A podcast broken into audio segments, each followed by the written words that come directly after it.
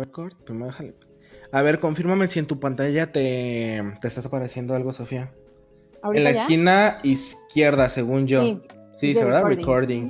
Ah, mira, y se puede pausar, güey. La tecnología es extraordinaria. Espero que esto ya lo pongas.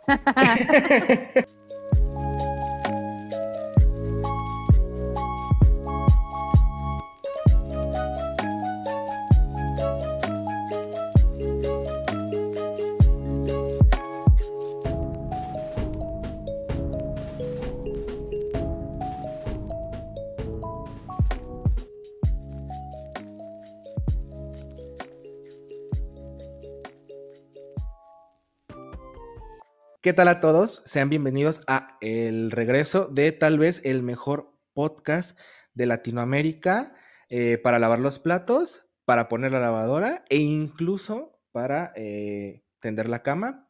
El Festín ñoño se renueva y se vuelve ahora un programa de entrevistas donde eh, vamos a estar hablando con diversas personalidades del mundo del entretenimiento emprendedores artísticos de nivel y de renombre. Eh, nada, pero vamos a estar hablando con varias personas de la industria, eh, varias gente como muy capaz y muy conocida del tema de eh, cultura pop, de tema artístico, tema cine, tema de lo que hemos hablado siempre aquí, pero que creo que es justo y necesario expandirlo hacia otros horizontes, hablar con más personas, tener más ideas y que no solo tengan que aguantar 40 minutos semanales míos diciéndoles que eh, vean tal TikTok de Charlie de Amelio. Creo que necesitamos otros TikToks para compartir. Güey, perdón, sigo viendo los TikToks de la Charlie, ¿ok? No me juzgues. Pero eh, vamos a presentar a nuestra invitada de hoy, muy, muy honrado ante todo. O sea, me pongo muy solemne en parte porque es un programa grabado, pero en parte es, totalmente sincero, muy agradecido de que me esté acompañando hoy. Eh, la mismísima Causa Ilustrado, eh, embajadora de Converse en México, italiana, por si no sabían, porque también es italiana, eh, casi miembro del Club de los 27 y próxima miembro del INAPAM, Sofía Altieri. Sofía, ¿qué onda? Güey, siento que puse justo esta luz así como encima de mí para que la gente que lo esté viendo se dé cuenta justo de mi tono de piel blanca, ¿no? O sea, como 100% originaria de Europa. Iba a decir del país, de, pero no se me ocurrió de que, o sea, el país de la pasta. Pero europea, vaya. Cosas ahí en Italia, gente blanca. El país, el país originario del nazismo y así, o sea, del fascismo más bien, del nazismo, no del fascismo. De cosas muy peligrosas como la gente blanca y fascista y, y la mafia y así. Pero pero muchas gracias por la invitación, yo estoy muy emocionada. Estaba justo pensando en tu entrada, en que hablas de cómo invitas a gente muy preparada y, yo justo pensé que yo solo estoy preparada para hablar de lo que sea y no fundamentarlo. En ese caso, supongo que invitaste a la persona correcta. Por supuesto. Y, aquello de la embajadora y así me honra, en verdad, me honra, porque mi, mi ascenso dentro del mundo de la fama es meteórico todo con tal de conseguir que en tres semanas que ya entro al club de los 27 pueda irme en la cima, ¿no? sí, la, verdad es que ya lo discutíamos antes de que empezara a grabar y no te lo quería decir porque suena delicado, pero una de las razones por las que te he decidido invitar y que esa es la primera es porque me da miedo que de repente eh, lo de Converse te vuelva famosa influencer y ahora me quieras cobrar por estar aquí y pues no mames, no tenemos presupuesto para eso. Ya se lo hago algunas algunas personas. O sea, ah, yo ya estoy empezando a hacer eso, o sea, de, de ¿quieres estar 3000 por historia. Como cotorrear, exactamente, o sea, como cotorreo por Zoom, en donde hable de tu producto, seis mil pesos, cinco minutos. Y no puedes decirle a nadie que te cobré seis mil pesos, cinco minutos. O sea, acuerdo de confidencialidad firmado ante notario público, porque yo no quiero que se sepa que estoy promocionando cubrebocas que le robé a los niños chinos. Entonces, ahí se las dejo, ahí se las dejo.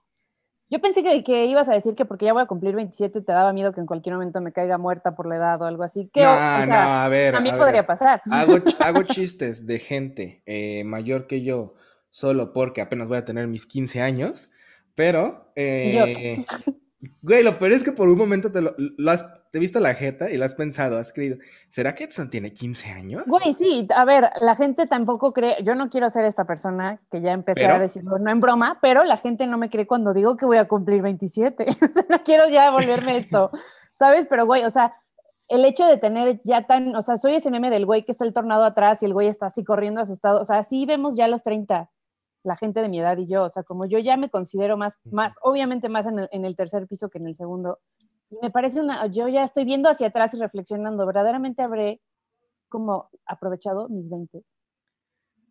Eh, no lo sé, hay una pandemia global que probablemente ha arruinado parte de ese proceso, ¿eh? Que probablemente sí va a llegar hasta que llegue al tercer piso, justificándome para volverme una drogadicta adicta al sexo después de los 30. Me parece. A mí, a ver. Es simplemente llegar a los 20 tarde. Mi mamá no me está oyendo. Ups. Ups. Ay, no creo, no creo, que se sorprenda de tales declaraciones cuando su hija tiene 98 tatuajes. A ver, traigo audífonos. O sea, ella me oye, pero no te oye a ti, afortunadamente. Entonces, cualquier cosa que digas en mi control no se va a enterar. Pensé que ibas a decir algo acerca del, del muy sonado, eh, la muy sonada información en el internet de que mis papás son parientes. ¿Es cierta? ¿Es cierta? Güey, lo peor es que yo lo promuevo. Ajá, no, yo no le iba a comentar, yo iba a decir, no, Me encanta. Voy, a, voy a evitar eh, bromas de incesto, bromas de incesto, no, güey, este es un programa global, pero bueno, qué gracias que lo comentas, o sea, checklist, fascismo, eh, amor entre primos, tatuada, o por lo cual es una delincuente juvenil, artista, por lo cual no aportan dinero a la casa. a la sociedad, ni a la sociedad. Ni a la sociedad en general. Eh, y además... Se salió de la escuela el año pasado. Ah, güey, pero eso ah, no pasa nada. Cool dropout también. Pero bueno, sí, la sociedad lo juzga así. Se salió de la escuela. Delincuente. Asaltar o... Soltera, o sea, soltera a poco de cumplir 30, ¿no? He, venido si no hubiera invitado a Sofía eh, esta noche a, grabar el programa, probablemente estaría saltando un 7-Eleven. Sí, sí, sí, pero ni siquiera necesitaría amenazar a la gente, solo entraría y diría, me llevé esto por accidente, perdón.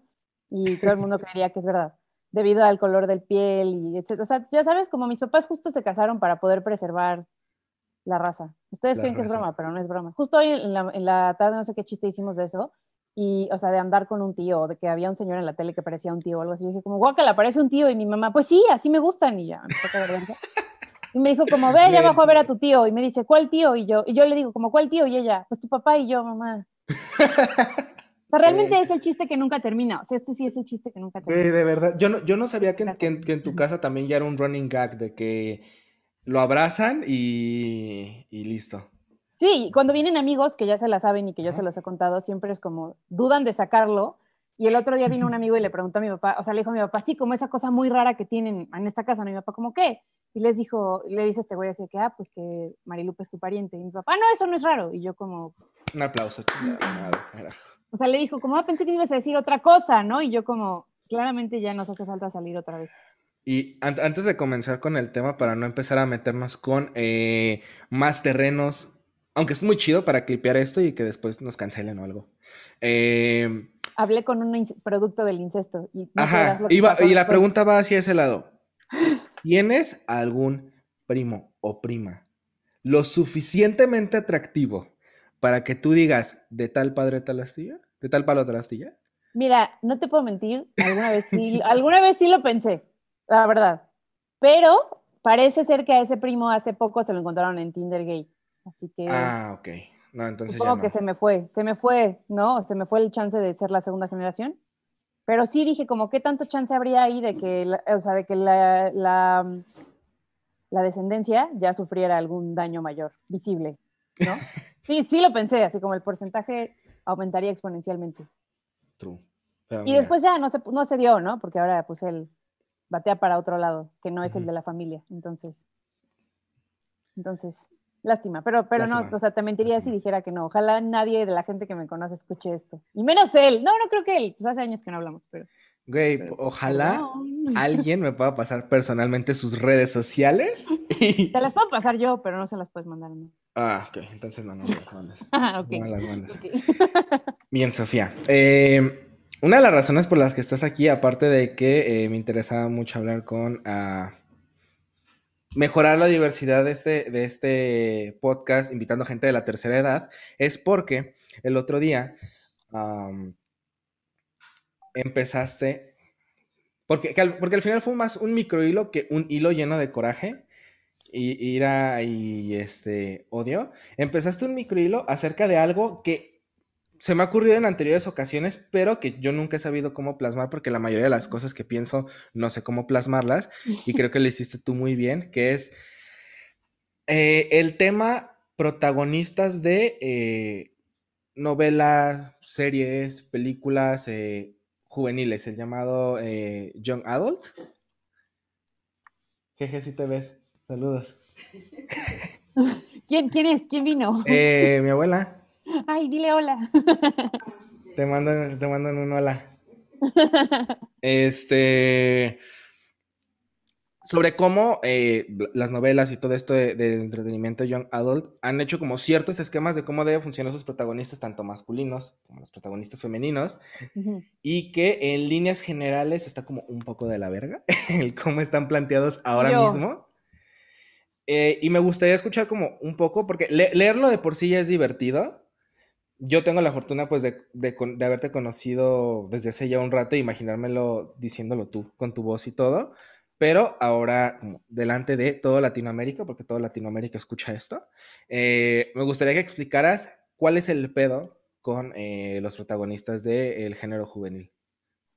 Me gusta esa, esa aclaración que hiciste, que te lo imaginaste con mi voz, porque esa era mi intención, o sea, que al leerlo escucharan como la emoción que me causaba, o sea, negativa en este caso, que me causaba escribirlo, pero entiendo que si nunca antes me han escuchado, o sea, como cada quien lo lee con su propio aquí, ya sabes, como voz mental. Entonces, entonces, esta es una gran oportunidad para traducirlo en ese sentido.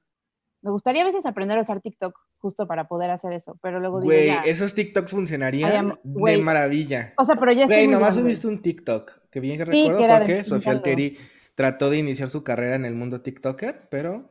Pero es muy mal editando los videos, o sea, no entienden dónde picarle a los botones, literal. O sea, vi los botones y yo, pero ¿cómo lo corto? O sea, de de pronto pasaban cosas y yo era como, ¿cómo, cómo, qué?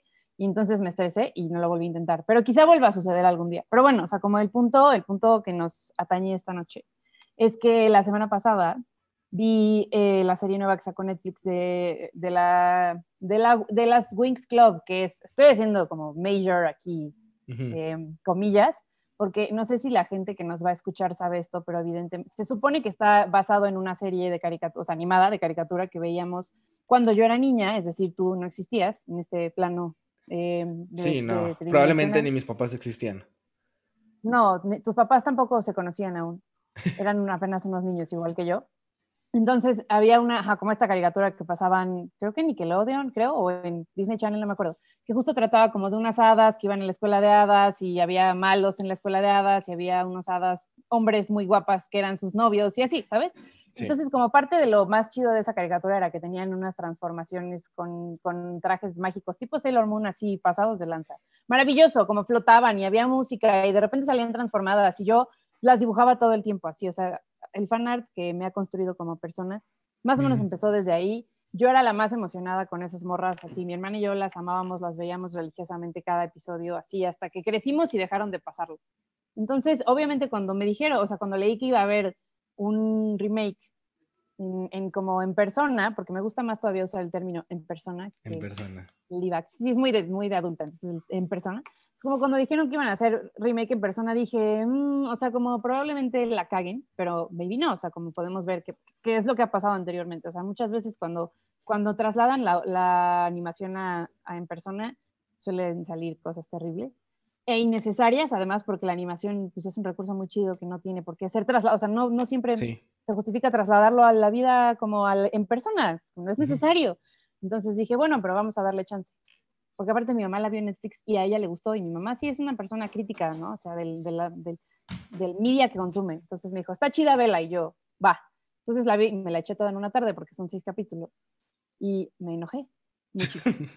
y me enojé así un chingo, porque bueno, dices como ya tomando en cuenta que es, o sea, ya ni siquiera voy a hablar de lo mal que está adaptado, lo único que hicieron fue agarrar los nombres y ya, que o sea, solo digan que no es adaptación y que es una historia nueva que se inventaron y listo, ¿sabes? O sea, pero ya incluso si lo tomamos como historia original, es como una especie de los juegos del hambre, em, con ese de, ¿cómo se llaman los que son hay los divergentes, iba a decir resistentes. Los resistentes. Pero, bueno, o sea, los, o sea, como los divergentes más los Juegos del Hambre, más eh, esta, la de los Cazadores de Sombras, o sea, solo hicieron otra vez como una mezcla de todo este Ya, género, sí. súper de moda hace unos años, y lo aventaron ahí como a que lo viéramos, ¿no? Entonces yo pensaba que ya habíamos superado eso.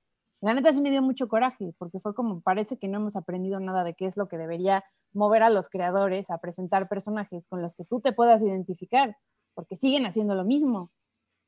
Y de ahí salió justo como la intención de que de repente me fui a Twitter, que es como mi espacio favorito para hablar de cosas que no son importantes. O que Creí sí. que por un momento ibas a decir espacio personal y te iba a decir no, Sofía. En Twitter nada es personal, No, nada, honestamente. nada personal, nada personal. Y yo lo sé y eso me gusta.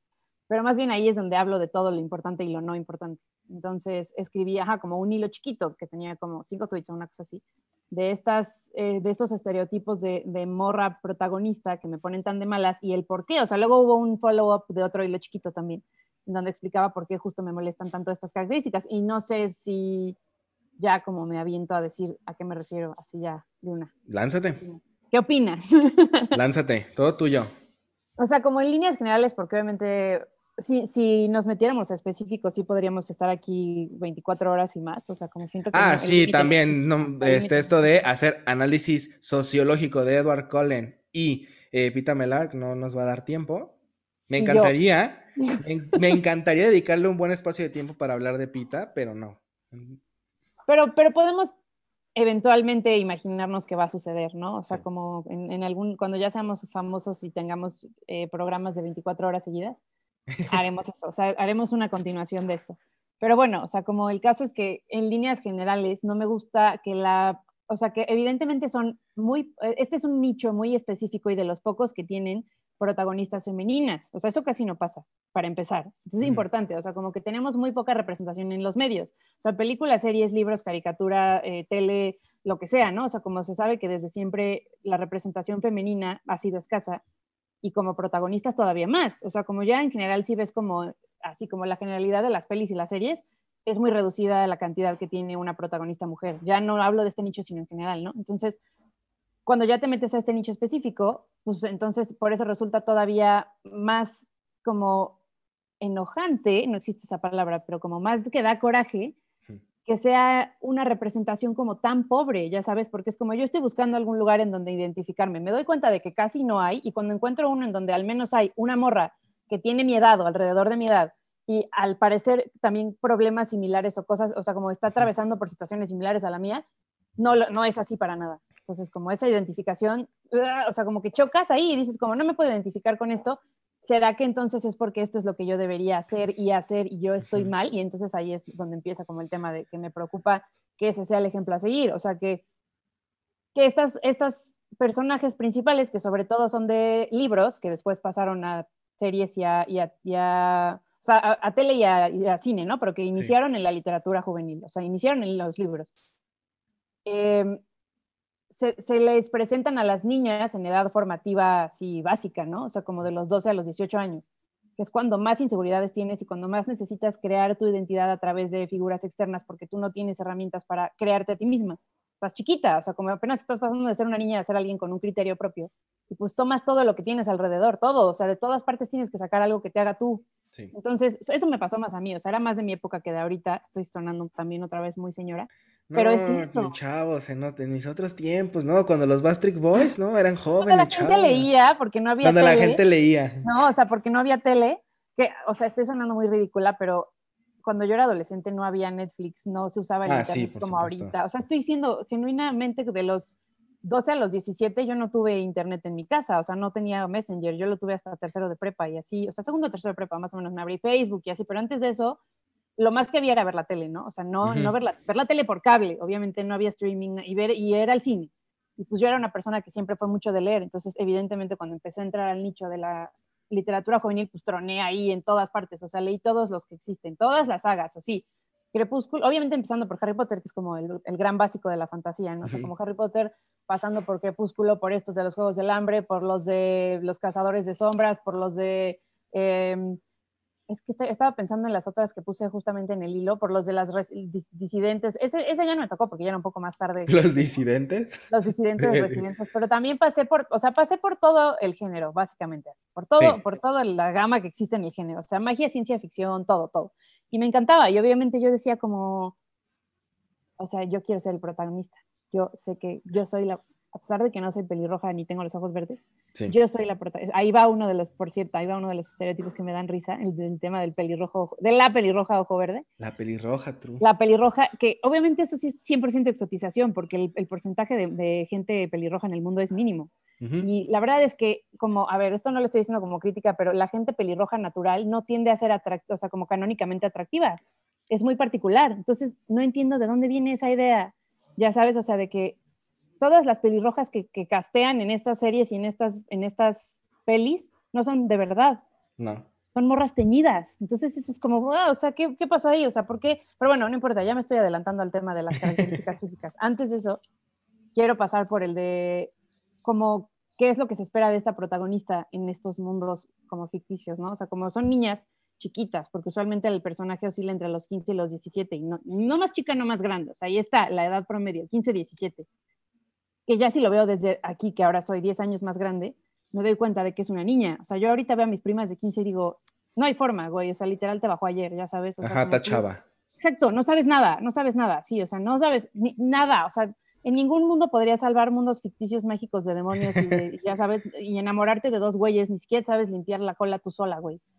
No es crítica, pero están muy chiquitas, entonces como siento que ese, ese peso que te avientan encima de que ya tienes que comportarte como adulta completamente formada, a los 15, pues sí está como imposible, ¿sabes? Entonces, como está ese tema de la edad, de que ya se espera que estés como completamente formada a esa edad y que además estos estereotipos pues, son muy difíciles de cumplir porque estas mujeres suelen ser como lo que el ideal, o sea, como el ideal de mujer que se espera en un mundo como este, que está regido como por el hombre blanco heterosexual, el hombre blanco, así como se habla de la mano invisible, así habla el hombre blanco heterosexual, ¿no? O sea, hay un hombre ahí sin cara que él es el hombre blanco heterosexual. Entonces, él quiere que nosotras seamos así como al mismo tiempo súper inteligentes, pero no lo notemos, súper guapas, pero no lo notemos, súper sumisas, súper entregadas, súper hechas para el otro, súper dispuestas a arriesgar la vida por el mundo entero, o sea, como súper, además de alguna manera, como desde que estas, estas protagonistas, desde que empieza la historia, ya saben que ellas van a tener que arriesgarse por el mundo entero y lo aceptan porque es como, yo no valgo como persona, yo solo valgo aquí para ser instrumento de sacrificio en el mundo mágico, ¿sabes? O sea, como, y además súper poderosas, pero por razones súper aleatorias, o sea, como de pronto resulta que esta morra, que nunca antes había sabido absolutamente nada del mundo mágico, es la hija del güey que fundó el mundo mágico, pero luego la abandonó en el mundo normal, because of reasons ya sabes, entonces como yo siento que alguien con ese poder imposible que no se dé cuenta de eso a lo largo de su vida. Sí. ya sabes, como en la escuela yo era tímida, pero en realidad es porque soy súper poderosa. Sí, güey, ayer me estaban pasando, me pasaron una imagen sticker porque estaba viendo las, las, las luchitas y pues la lucha libre es, es, guionizada. O sea, yo la adoro y todo, acepto esa realidad y la disfruto así. Me mandaron un sticker que creo que aplicaría perfecto aquí que, dice, oh no, el guion le está dando poderes, güey. Y es básicamente lo que pasa, güey. que no hay nada detrás, o sea, solamente es como aleatoriamente vas a tener poderes. Y aparte también usualmente estas morras entran a un mundo en el que para que la gente alcance su nivel de habilidad o de poder, entrena o se educa durante años. Y ellas como sin ningún esfuerzo llegan a barrer con todo eso. O sea, yo creo que en un mundo real si eso pasara, todo el mundo le cagaría esa morra. O sea, de que, ¿qué pedo? O sea. Güey, pues, eh, por ejemplo, se me vino ahorita a la mente como lo mencionabas, y, aplica en el sentido de que su principal target era el público adolescente, el tema este Sharpay y Gabriela en High School Musical, de que Gabriela es como, ah, no, lo siento, es que a mí me encanta estudiar y me he tenido que trasladar a 500 escuelas porque... pues razones, ¿sabes? La gente se traslada cuando eres morra tímida y... Pero, güey, conocí al T de Troy y uff, conseguí el poder de canto. Y, güey, o sea, es como, ok, me cae bien Gabriela, pero puedo entender legítimamente que Sharpay, una morra que le ha dedicado toda su vida, pasión y ganas a eh, ser la dueña del escenario, diga, güey, tú también, ¿no? O sea, me estás diciendo que la que eh, llora porque sacó 98 en el examen de matemáticas, además canta mejor que yo. sí, o sea, la neta sí. Y, y aún así, Gabriela carga mucho, mucho encima, ¿sabes? Porque carga la gran responsabilidad de tener como interés romántico a Troy Bolton, un güey que durante tres películas no sabía tomar ni una decisión, güey. Ni por ella, ya sabes, o sea, es como el básquetbol o cantar, Gabriela o Sharpay, trabajar o el básquetbol o cantar. O sea, el, güey tiene los más grandes problemas de primer mundo jamás vistos para su edad. O sea, es como más dinero o, no tanto dinero. Ya sabes, o sea, es como, güey, realmente no puedo creer que se dedicaron secuencias enteras de música para eh, tu problema, ¿sabes? O sea, como para ese, para ese problema. sí. Pero eso es porque además, o sea, en High School Musical claramente el protagonista es él. O sea, nunca se ven los mismos problemas en ella. Y también misteriosamente, en cuanto conoce a T. de Troy, ya no se tiene que mudar más. sí, güey. ¿No? Como... como... de que, ¿qué está haciendo su jefa ahora para vivir? ¿O qué? O sea, ¿qué? pero ese es solo un dato ahí al azar que ahorita pensé, o sea, como la, la morra se mudó toda su vida, pero cuando conoció a Troy ya no más necesidad de mudarse. Ya sabes, su jefa le dijo, este es nuestra casa para siempre. Así, ve de que, ah, no, se ve bien buena onda el, morro este que te hace llorar cada dos días, hija. Nos quedamos aquí. mi chamba. Sí, o claramente mi mamá me agarra y me lleva de ahí así lo más rápido. ¿Qué ha hecho? O sea, cuando de pronto sí me clavo con un vato y me trata mal, literal me saca de donde estoy para que no se me ocurra así de que es que tengo que ir a verlo. Lo ha hecho más de una vez de hecho, o sea, como, y, sí, ¿sabes? O sea, como lo opuesto a la mamá de Gabriela, que no sé qué traía esa pinche señora mensa. Pero bueno, o sea, sí. Igual eso le gustaban las casas, güey. Yo sí, ahora ya me identifico. sí me identifico más con Gabriela. A través del, del, tiempo sí empiezas a decir, cómo es que esa, esa repentina, ese repentino protagonismo sin ningún eh, como antecedente y sin ninguna justificación válida, es molesto para el resto de la gente que está alrededor. O sea, porque es como, güey, yo pertenezco a este mundo y ahora tú llegas a quitármelo por tus huevos, o sea, como, ¿qué traes? Ya sabes. Y todo el mundo te adora, por igual, así como aleatoriamente todo el mundo las adora, y siempre hay también como este, este otro estereotipo de los dos vatos que mueren por ella, ¿no? O sea, como el Pita y el, y el, ¿cómo se llama el otro que no es Pita?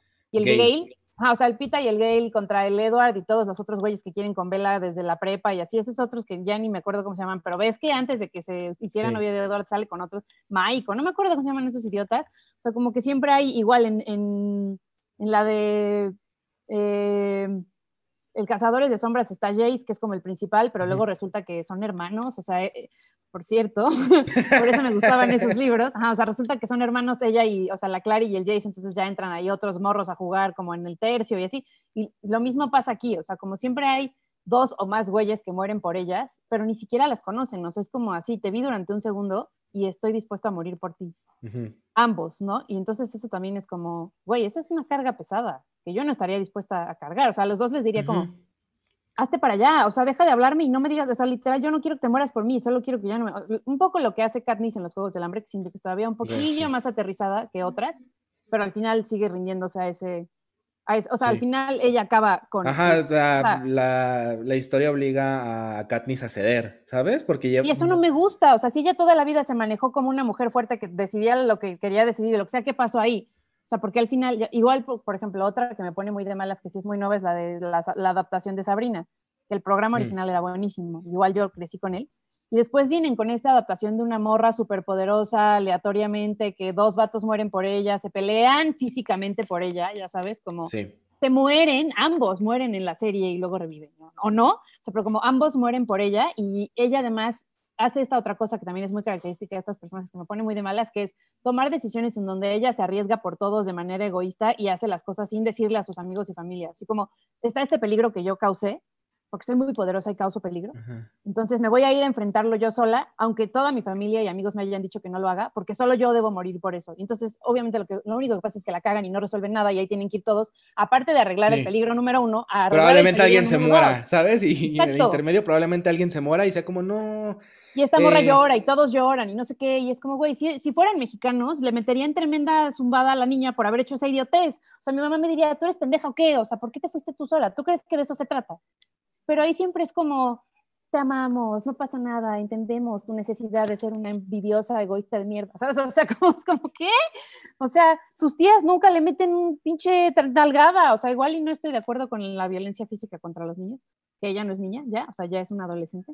Sí. Pero, güey, o sea, sí le tienen que poner cierto control, o sea, la morra en cualquier momento se escapa de la casa y hace mierda y media, Entonces es como encima de arreglar el cagadero que implica que tú seas muy poderosa y entonces atraigas el peligro, tengo que arreglar el cagadero de que intentaste arreglarlo sola y no lo lograste porque eres una tonta. ¿Sabes? O sea, como entonces solo eso me pone tan de malas y al final siempre acaba mal y todos sabemos que va a acabar mal. Todos. Sí. Todos, siempre, desde el principio. Entonces, como me entristece que obviamente todo eso a ti como eh, observador que está creciendo, como observadora que está creciendo y haciéndose una identidad, te indica que entonces tienes que ser bonita, pero no saberlo ni decirlo, inteligente, pero no saberlo ni decirlo, sacrificarte por todos, o sea, como siempre van primero los demás que tú y siempre los problemas los vas a causar, o sea, entre más poder tengas, más problemática vas a resultar. Entonces, si tienes poderes, tienes que como, como equilibrar esa fuerza que tienes con sacrificios, con sacrificios en pro de otros, ¿no? O sea, como Katniss muriéndose por su familia, o sea, siendo voluntaria por la hermana, etcétera, etcétera. Como, como cosas así que es como, güey, pero ¿por qué? O sea, igual y si soy súper poderosa, no tengo la necesidad de sacrificarme porque mejor acabo con el malo desde la primera y listo. Vivimos nuestra vida y todos la pasamos al 100. Pero no, entonces como siento que esos son mensajes muy problemáticos porque entonces las niñas crecen creyendo que entre o sea, como entre más seas alguien poderoso que lo demuestra, peor está. Entonces ahí tenemos, por ejemplo, a Sharpay, que es poderosa, lo demuestra y entonces es la villana, ¿no? O sea, a la morra que sale en Hunger Games, que también era tributo de los especiales, que luego la secuestran junto con Pita. No, sí, no, recuerdo bien su nombre, pero sí. Que también es poderosa, lo demuestra y entonces es mala, es odiosa, nadie la quiere, como porque ella habla abiertamente de que pues es más chida que los demás y por eso sobrevivió.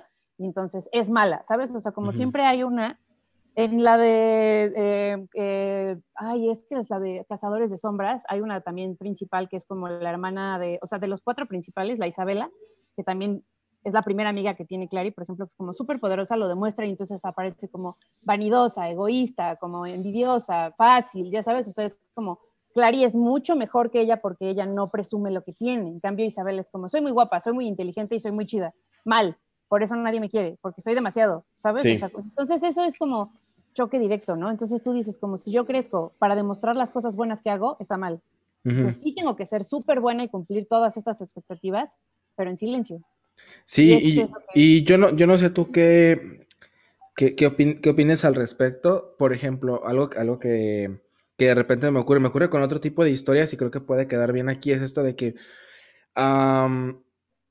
el problema es que incluso siendo no recomendable, pues una historia, una ficción puede contar y tener los personajes como quiera tenerlos, pero el problema es cuando ah, al final perteneces a un género o estás apelando a una audiencia, como sería en este caso, donde sí tienes que ser como mucho más delicado en cómo lo lleves. Es muy diferente tal vez tener personajes problemáticos en esa índole, en una ficción adulta, en una ficción como más sobria, más eh, sobre la Tierra eh, y hablar de, esta, de estas personalidades complicadas que tenerlo acá y venderlos bajita la mano como, como role models, porque de cierta manera los vendes como role models. Y, y, tú como niña sí te los crees totalmente, o sea que todo eso es a lo que tienes que aspirar y que encima, por ejemplo, en temas de relaciones sexoafectivas está bien tratar y que te traten mal, o sea como desdeñar a uno por el otro y luego al revés y luego que ellos peleen por ti, pero luego que ellos te traten mal porque se enojaron contigo, o sea igual como ese es un, tipo también como de roles de relación sexoafectiva que hacen mucho daño cuando vas creciendo, porque luego obviamente te das cuenta de que no es así. O sea, por ejemplo, si hubo una época en la vida en la que yo dije como, quisiera saber por qué no hay dos güeyes peleándose por mí, porque nunca ha pasado, por cierto, jamás en el ni quiero que pase y no pasa nada. No que lo sepamos públicamente, ¿eh?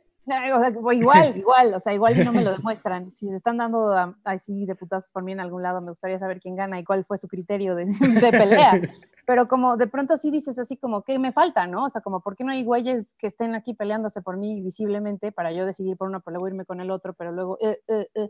Entonces, eso también te causa muchos choques en cuanto intentas entrar en ese mundo. O sea, como que ya se supone que tienes que venir con toda este set de habilidades de socialización extrema con hombres, ¿no? O sea, que aparte solo existen para ti, porque este es uno de los pocos géneros en los que el personaje masculino solo existe para responderle al femenino, que usualmente es al revés, usualmente es completamente al revés. Y en este caso, en, cambio, como los hombres suelen tener muy poco historia eh, contextual detrás de solo servirle al personaje femenino pero pues son hombres que en la vida real no existen, ¿sabes? O sea, como si dos hombres están peleando por mí en el mundo real, no es por mí en realidad, es por tener control sobre mí, o sea, no por quererme, así como de manera indispensable, no es por estar para mí como soy, llamarme de manera así eterna y, ya sabes, como sin cuestionamiento, sino por, o sea, por el control de quien al final puede presumir que se queda conmigo. Es un tema de ellos, no mío, ¿sabes? O sea, como es el control, o sea, ¿quién gana entre los dos hombres? Yo soy el premio.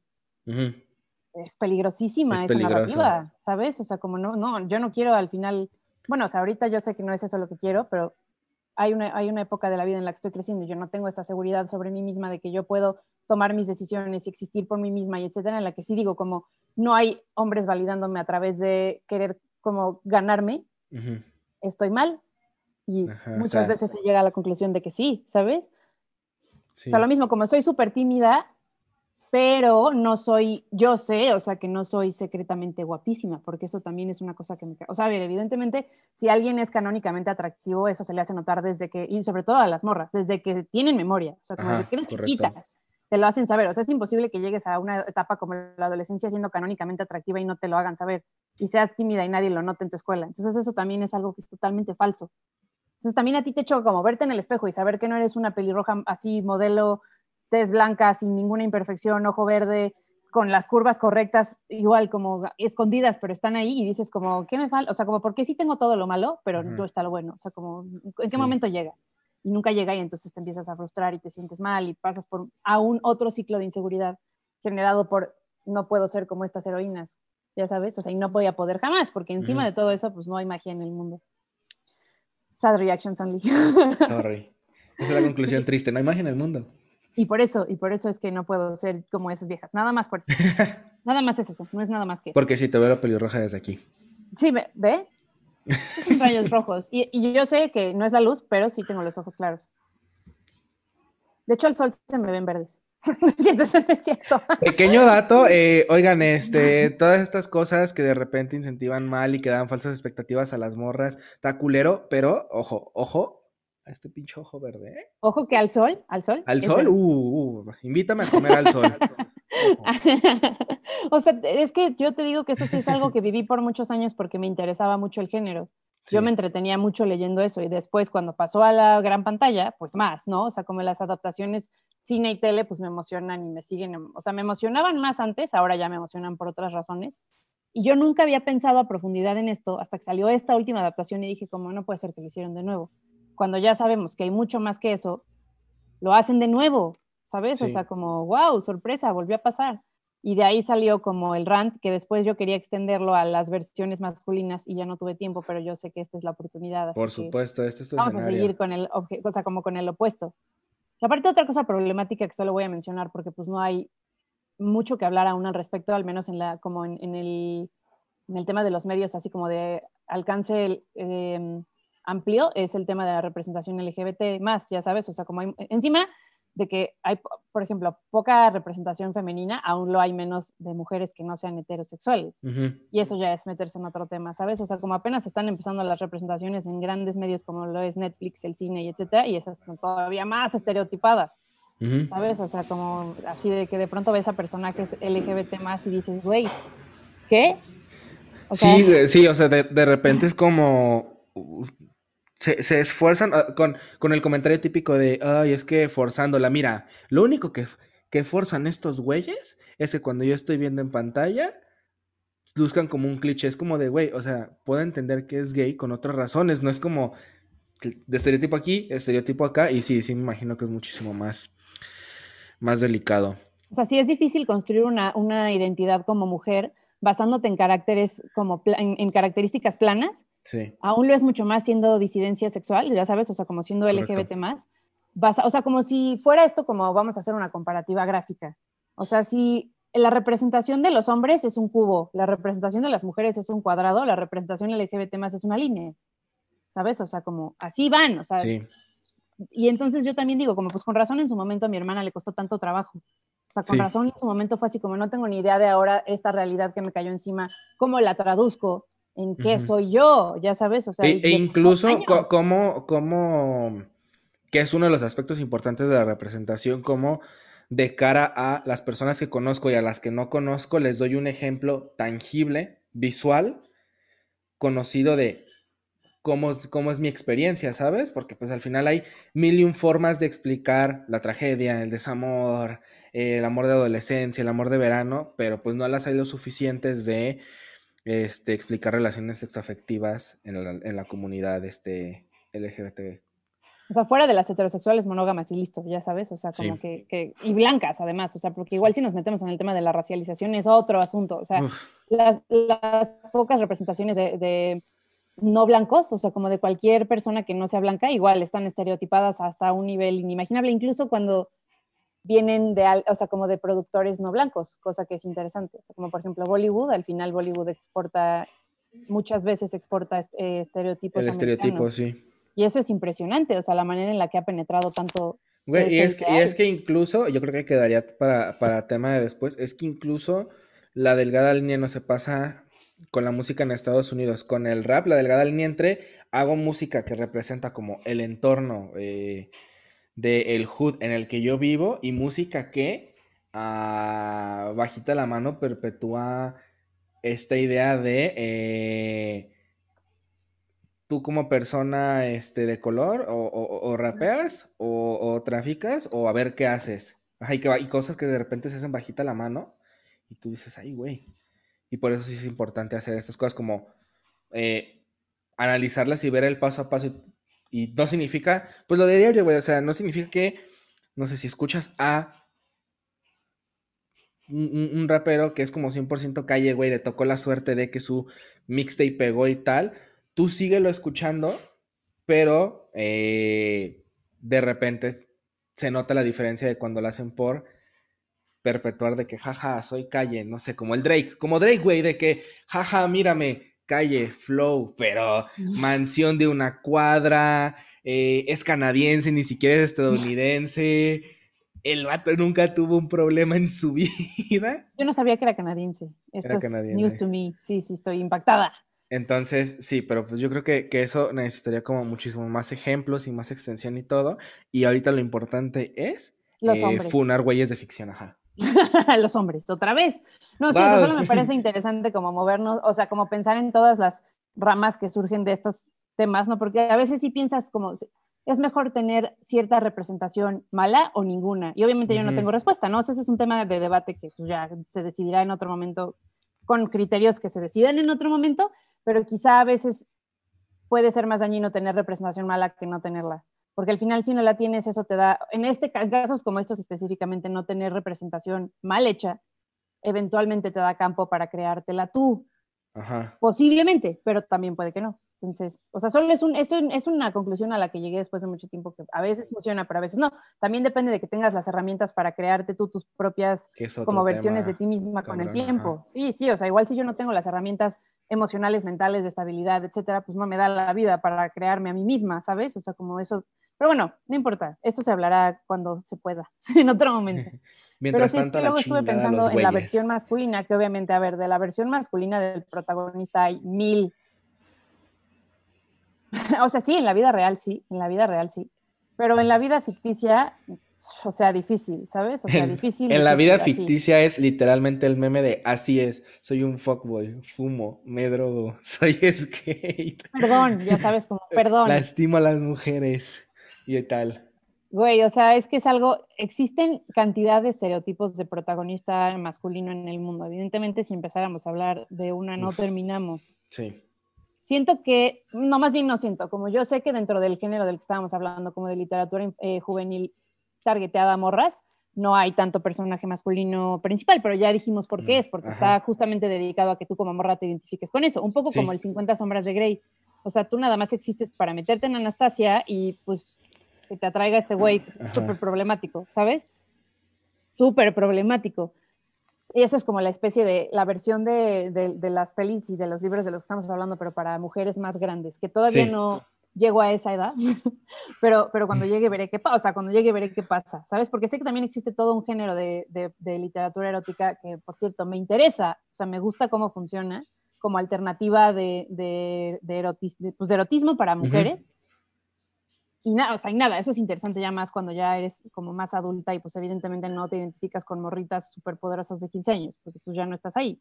Sí. Que también, por, por cierto, es interesante notar que dentro del, del como media, en, tipo libros, tele, películas, casi no hay representación de gente de nuestra edad.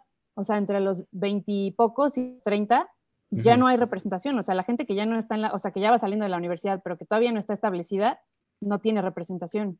Sea, yo ahora existo en un limbo en el que no soy ni grande ni chica, o sea, no, no voy en la uni, no tengo experiencias universitarias, pero tampoco tengo ya mi depa para salir en mis Reyes versus Godines, ya sabes, o sea, como no manches Frida, del, no, no manches Frida, yo no soy todavía ni la maestra ni los alumnos, ahora estoy en un punto medio en el que nadie, nadie me, pregunta qué, qué, siento o qué pienso. Entonces también eso me interesa como side note, que puedes anotar ahí en algún lado y tenerlo presente. Y espera, voy a pedir que me suban algo de cenar. Mamá, yo quiero un ah, poquito de panqueque. Un y un poquito de panqueque. Ya, perdón. Es que como La italiana Sofía Altieri, una vez más, mostrando el poder de la supremacía blanca. Ups, upsis. Entonces, justo estaba pensando en el, en el equivalente a estos personajes femeninos estereotípicos que causan tantos problemas. Te voy a decir en qué hombre pensé. Que sí es un hombre hecho más para los adultos, pero con el cual te puedes identificar desde la adolescencia tardía.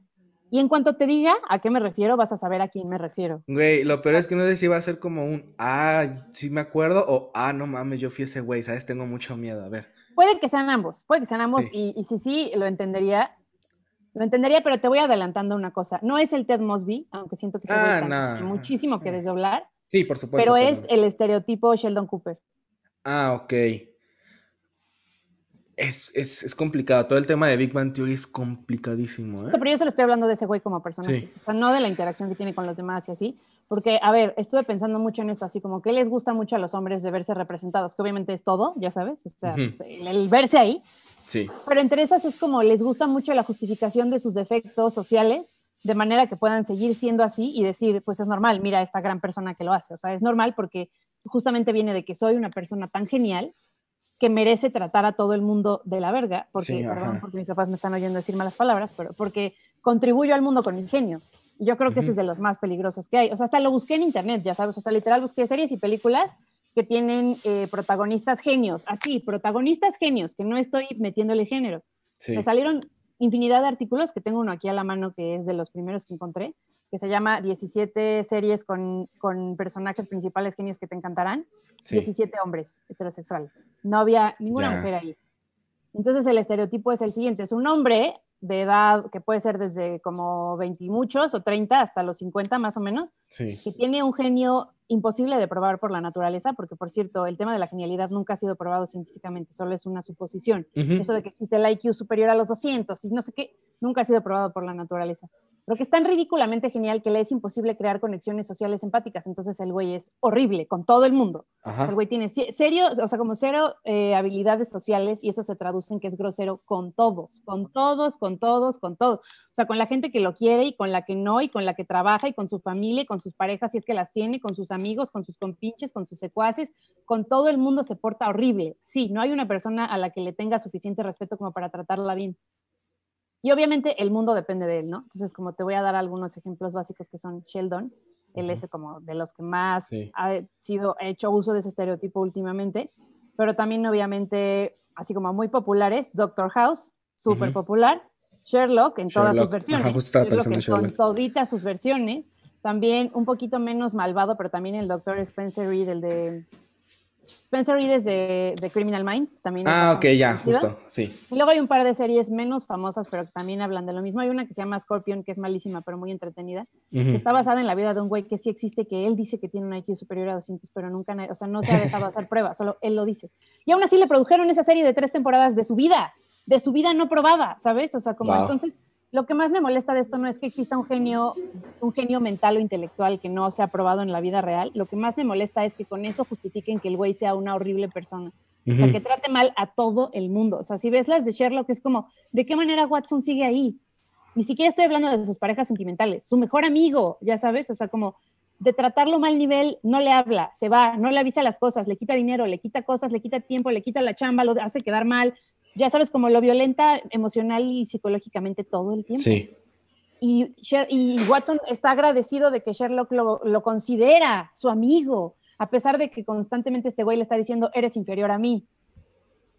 Se me hace que ese es un estereotipo peligrosísimo, porque entonces el hombre es como, si yo tengo capacidad intelectual, entonces tú tienes que entender por qué me porto tan mal contigo. Me justifica hacer y es, mal. Y es un fenómeno de la vida real. Y es un fenómeno de la vida real. Ni siquiera con que sean genios de 200 más. En no, ay, me aceptaron en ingeniería mecánica. y es como, güey, por favor. O sea, patos aleatorios justificando su manera de ser horrible con que están distraídos haciendo grandes cosas. O sea, ¿qué es eso? Es como, es distracción, perdóname por no ser mínimamente decente contigo emocional y afectivamente. Estoy ocupado siendo muy inteligente, muy trabajador, muy útil, muy importante, muy interesante, sabiendo muchas cosas. Sí, y, mucho, porque siento que puedo, que puedo aportar más aquí desde el lado como de, de cierta manera, identificarte, de cierta manera como saber que esa es la expectativa, por llamarlo así, una de las muchas expectativas que puede tener o a las que puede aspirar este un güey. Es muy curioso que muchísimos de esos protagonistas no son los dos, el Sheldon y el Sherlock, es como mi justificación es que soy muy brillante y tú te deberías sentir tonto por apelar tanto a lo que sientes. Sin embargo, eh, cuando los ves más desmoronados es cuando resulta que la gente a su alrededor se toma unos 5 segundos para decir, bro, chingas a tu madre, nos vemos luego. Y ellos, no, es que no. ¿Qué hice para ganar? ¿Cómo se atreven? Ajá, ¿qué hice para ganar? Sí, sí, ¿por qué te vas? Yo te di todo. Y es un ejemplo de la vida real. Y es algo que pasa. O sea, que, que, muchos güeyes es su, su su forma de, como de sentir tanto forma de comunicar que les interesa a la gente y como forma de comunicar sus, no sus demandas, pero sus necesidades afectivas que de ninguna otra manera van a decir como textualmente porque eso no lo hace la gente cool y eso es bien peligroso. Y por eso a mí justamente como me resulta tan como peligroso y odioso, ya sabes, porque entonces hay tantos ejemplos como ahí afuera tan famosos y populares entonces es como, claramente esto está bien, entonces ¿por qué debería cambiar yo si esto está súper chido? O sea, esto es ser el protagonista, ¿sabes? O sea, como ya en todas las, adaptaciones modernas de Sherlock, tanto la serie de la BBC como las pelis de Robert Downey Jr., él es así. Igual Sherlock tanto es así que hasta le hicieron serie de como cuando era chiquito, que no he visto, pero pues ni quiero, pero o sea, tan popular se volvió que hasta ya tiene serie para justificar cómo es que es tan genial aquí, o sea, intelectualmente, ¿no? Sí. Entonces, como Ah, como empiezas a notar este estereotipo y entonces notas también que las mujeres que existen en esas adaptaciones son, eh, precisamente son la, muleta emocional siempre. O sea, como evidentemente Watson funciona, pero Watson también funciona para la chamba, ¿no? Pero la señora que es la casera de Sherlock y la esposa de Watson, o sea, incluso un personaje, o sea, Mary, la esposa de Watson, ella tiene que entrar a decirle a Sherlock que ahora sí se está pasando de lanza y su pobre casera, que pues nada que ver, solo es la casera, o en el caso, por ejemplo, de otra adaptación que hicieron de Sherlock, que es americana, a Watson le hicieron morra para poder justificar mejor que Watson es un muleta ah, emocional. Ya sabes, o sea, como en Sherlock también, digo, en Sherlock, en la de, o sea, en Big Bang Theory, el único personaje que no es brillante son las morras. O sea, es la güerita esta cuyo nombre olvidé, que es pues la primera morra que introducen, que justo ella lo que tiene de, de personalidad es que es una persona normal, no brillante, y entonces como aparentemente todo lo que ella aporta no es, no es lo mismo que aportan los hombres porque ella no es brillante. Aquí, ya sabes, o sea, como ella solamente existe como muleta emocional para varios de los personajes a través de varias situaciones. Y, como vara de medir, ¿eh? O sea, como vara de medir de, de eh, del yo estoy bien, tú estás mal, ¿sabes? Porque incluso cuando más avanza este, las temporadas de Big Man Theory, es como eh, la esposa de, de Howard o la, o la morra de Sheldon no es como que sean tontas, o sea, tienen un trabajo de renombre en una universidad, pero aún así son más tontas que tu pana Sherlock Don Baboso Gumber. Y es como... Siempre, siempre. Y es como entonces en realidad solamente existen para el final, cuando ya se dieron cuenta de que ya se pasaron mucho de lanza con este estereotipo, de decir, oye, pero no es tan malo como para que ninguna mujer lo quiera. O sea, sí va a haber una morra que se va a desvivir por él, porque es brillante. O sea, como yo voy a justificar esto. Y por ejemplo, en la de Sherlock de la BBC hay una doctora, una de estas que analizan cuerpos. ¿Cómo se llama? Ah, sí. sí ¿Cómo se llama la gente que analiza cuerpos? ¿La forense? No, bueno, sí, Hay una forense, gracias, Ma. Hay una forense que durante las dos temporadas o tres se muere por él. Sí, sí, sí. O sea, una güerita así preciosa, que es una persona lindísima, que alguna vez le regala algo de cumpleaños y el güey literal se lo avienta en la cara y le dice, sí, me acuerdo. no lo quiero, ¿sabes? O sea, se porta horrible con ella. Y luego en algún momento tiene un gesto lindo hacia ella porque él está destrozado emocionalmente y ella le dice, no, güey, o sea, no, tengo una vida, tengo un novio, eres una persona horrible. Y al güey le cae como bomba, o sea, el güey es como, ¿qué? ¿Por qué me dices esto? Yo soy brillante, salvo el mundo, ¿sabes?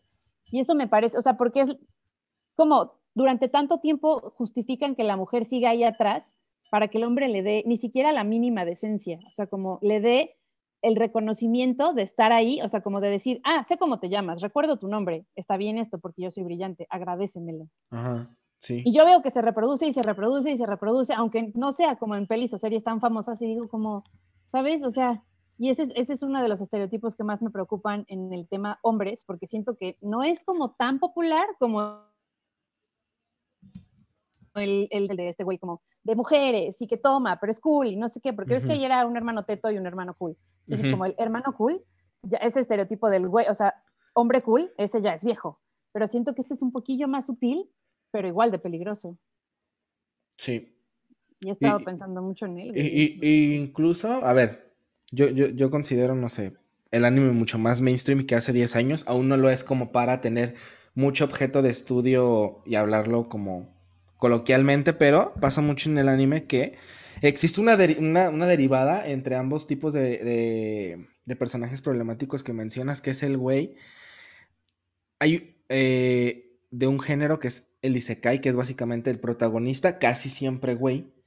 Le pasa un accidente heroico, o sea, porque es el güey más, más, más teto, flojo eh, y, y, y como tosco del mundo pero le toca hacer como una acción heroica, normalmente salvar a una morra que la van a atropellar, porque eh, a los japoneses les encanta poner camiones a atropellar gente, les encanta, lo adoran. Entonces los güeyes mueren y renacen como en un mundo de fantasía nuevo y están rotísimos, güey, o sea, eh, habilidades top para vencer a los más malos, la gran capacidad de conseguir que las morras se vuelvan locas por él, solo por pasar por ahí aunque el güey, o sea, este guapo no es como, güey, no, no, funciona así normalmente el asunto. Y, y que nada, o sea, que va por ahí eh, como si fueran, literal, güey, por, comentario japonés, como si fueran Pokémon, recolectando corazones rotos por ahí. Y, y, es muy cagado porque responde mucho eh, a su audiencia, y creo que pasa también con este, con este tipo de, personajes ya de, las ficciones occidentales, responden mucho a, sus, a su audiencia, o sea, son, son güeyes que, e incluso me puedo incluir yo, güeyes que jaja, no son como em, familiares, no, no pudieron casarse con Brad Pitt, o, para, o no son Brad, Pitt, o sea, como el estereotipo típico de lo que es la belleza canónica. En el hombre guapo, ajá, el, hombre, guapo, cool, que ese es el hombre guapo cool. De que no, no eres ese, y te, encantaría de alguna forma como que eh, sentirte representado, que hasta ahí está bien, o sea, puedes hacer una ficción donde se demuestre que el güey introvertido, el güey no canónicamente guapo, eh, el güey tranqui, eh, es chido, ¿sabes? Pero pues al final se recurre a cuáles son las mejores formas de demostrar que eres chido, coleccionando ligues, ¿sabes? Como siendo el más mamón aquí. y responde mucho a a crearle a esta audiencia que de por sí llega a apelar a estar como más encerrada, a ser más contraída, que le cueste más socializar, si le enseñas de repente que estos son como los personajes cool, eh, se lo van a creer. Y a diferencia de a una morra que le pones que lo que debería ser es pelirroja, curva perfecta, me echo dos litros de helado al día y no me pasó nada, eh, Básicamente callada, tímida, inocente y tener mirada. cosas que son imposibles de lograr. Ser mamón es fácil de lograr y es muy permitido para un güey. Y esa es la gran diferencia. es más fácil que lo alcancemos, ese rol, y es más fácil que no nos digan nada por, por, por sentirnos como ese güey porque en todos los sentidos está bien. O sea, si eres guapo, puede ser mamón y se vale. Si eres inteligente, puede ser mamón y se vale. Aunque seas una horrible persona, está validado porque eres súper teto, pero eres listo. Entonces, si tienes cierto conocimiento intelectual, ya se vale que seas igual de mamón que los que son guapos y se saben guapos, o sea, físicamente atractivos. Entonces, también son iguales, o sea, como utilizan justamente el mismo, el mismo modus operandi de ser súper groseros porque se saben superiores físicamente. O sea, es lo mismo, como la superioridad física ahora se ve igualada por la superioridad intelectual en términos de se vale ser una persona horrible y de la, o sea, como cero empática, egoísta, o sea, como egoísta totalmente encerrada en sí misma, que además espera que todos estén ahí para él, porque cumples con estas características. Sí. ¿Sabes? Entonces, dale, o sea, está bien, es normal, espera que lleguen a ti las mujeres que van a desvivirse por ti, ya sea por guapo o por inteligente, o sea, como ya sea por atractivo o por teto, pero por cualquiera de las dos razones ahí van a estar para ti, güey, o sea, tú no te Creo que llegó tu cena, ¿eh? Ya llegó mi cena, ahorita la como. Pero está bien, no hay prisa. O sea, no, pero sí, justamente creo que se responde, tienes razón, o sea, responde a ese otro grupo que no se había visto representado cuando solo existía Brad Pitt, que no tiene tanto tiempo eso, de hecho. Sí, ajá, sobre todo porque se me acaba de ocurrir y prefiero mencionarlo ahorita porque luego se me puede perder la idea, algo que también soy muy experto en olvidar ideas.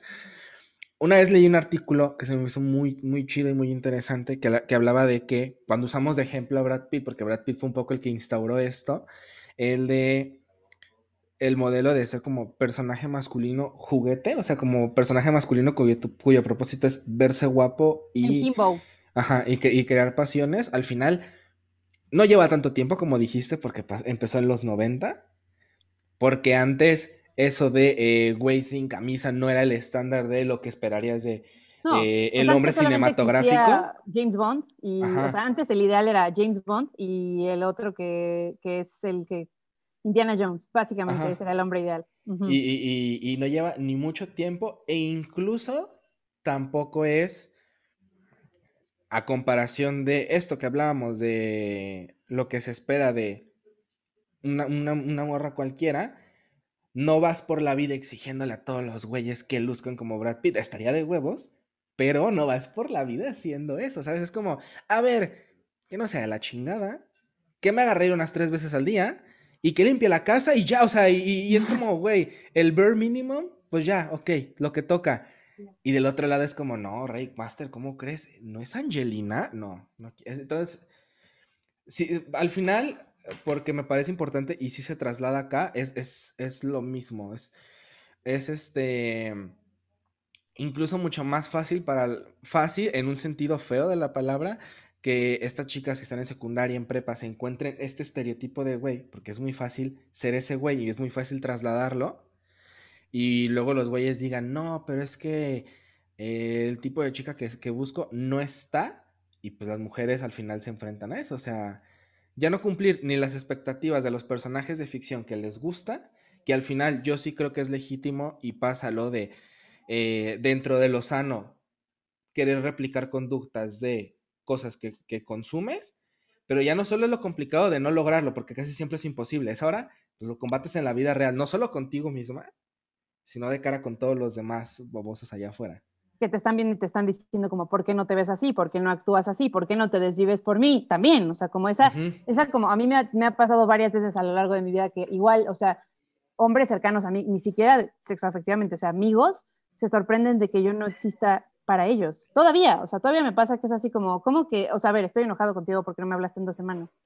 Ok, ¿por qué habría de, o sea, necesitas algo? Avísamelo, yo no, yo no sé, o sea, no te estoy persiguiendo, güey. E incluso en algo más típico, o sea, simplemente eh, la discusión meme que se tiene desde hace un buen rato, lo de el responder o no responder, las palomitas del sin o el no, o el no, o el no visto, de que de repente, y, eso que dices, no solo este, sexoafectivamente, de que tienes ciertas exigencias con tu mismo género y con el género contrario de por qué no te estás desviviendo, por qué no estás constantemente eh, como demostrando tal cosa.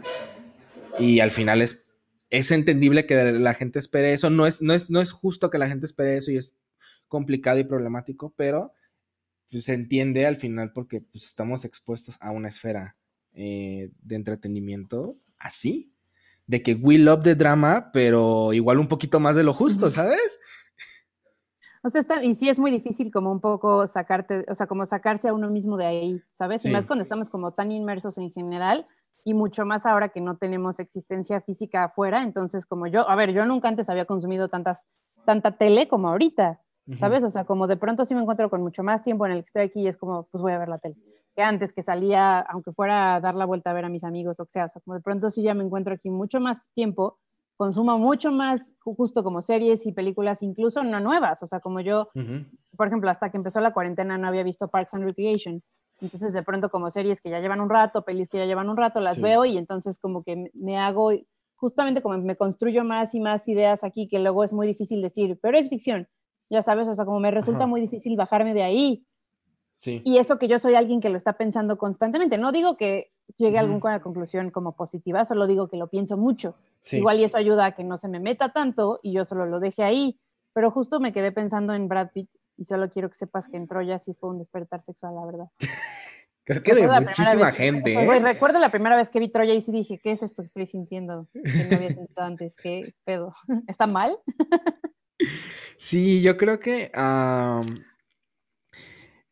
justo algo entrando, creo que es parte, no entrando, pero creo que es parte de esta discusión de lo de las obras y los autores y las conductas y todo lo que estamos viviendo como ahorita de cambio sociocultural.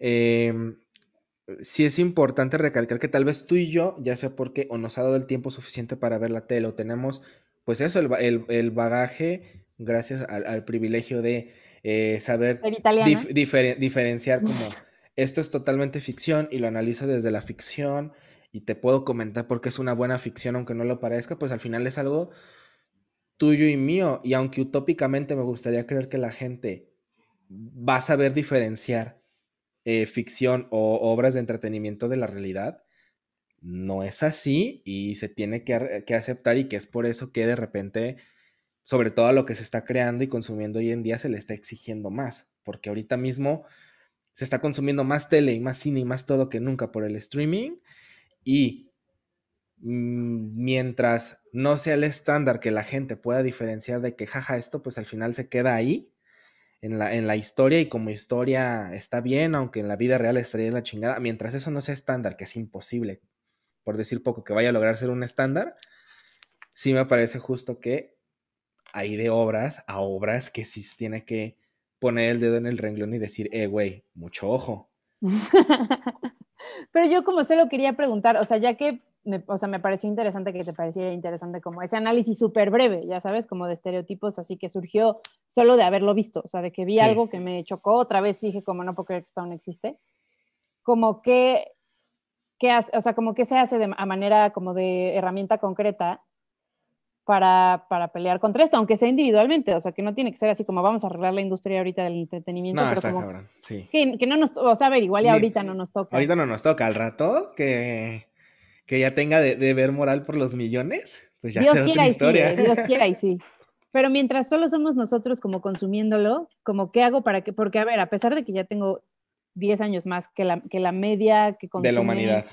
Ajá, de la media de la humanidad conocida, o sea, como de la, media, de la media que consume literatura juvenil por primera vez y se identifica con ella. O, o en general, como de, la media que consume este tipo de, de géneros que todavía me interesan, o que ve la tele o que ve las series, obviamente todavía tengo muchos momentos de duda, o sea, en los, en los que digo, como tal vez esto no está bien, ¿sabes? O sea, como probablemente esta, esta, esta eh, como, esta, esta convicción que tengo que ahora forma parte de mí, tal vez no, no, me está dando el resultado que yo quería, o sea, como ahora yo estoy muy segura de que soy, por ejemplo, o sea, como un ejemplo que sí es como muy mía, ahora estoy segura de que soy muy sensible, quizá por eso no me quieren, porque todo indica que cuando eres muy sensible, es demasiado. Repeles, ajá, repeles, Ándale, entonces yo solita empiezo y entonces ya como que dudo de cosas que me costó muchos años encontrar, que igual, a ver, igual van a cambiar con el tiempo, porque también, o sea, tengo 27 de ojalá, no sé, no sé si de ojalá solo 27. No, todavía no, en tres semanas. Tendré 27. ya, de, a dormir, ¿no? Ya dormir, ¿no? Justo estaba pensando en eso, primero tengo que sonar. O sea, evidentemente mis papás me han de estar oyendo y han de estar diciendo, esta morra no tiene ni idea de nada, ¿sabes? O sea, como mi mamá cumple este año 56, cumple 56, no, ¿verdad? 55, ya me vio con cara de que me pasé de lanza. Que cumple 55 y claramente ella cuando tenía mi edad era otra, o sea, era otra. Y ahora la veo y sí digo, como, no tengo ni idea de qué es lo que nos depara porque evidentemente nunca antes había habido tanta exposición a tantas cosas como ahora, tan rápido, en todo momento. Tan rápido. O sea, mi mamá no tuvo tanta exposición a absolutamente todo lo que tenemos nosotros como nosotros, ya sabe. Entonces, a lo mejor digamos que llegamos a conclusiones mucho antes que ellos, pero no sé cómo las aterrizamos.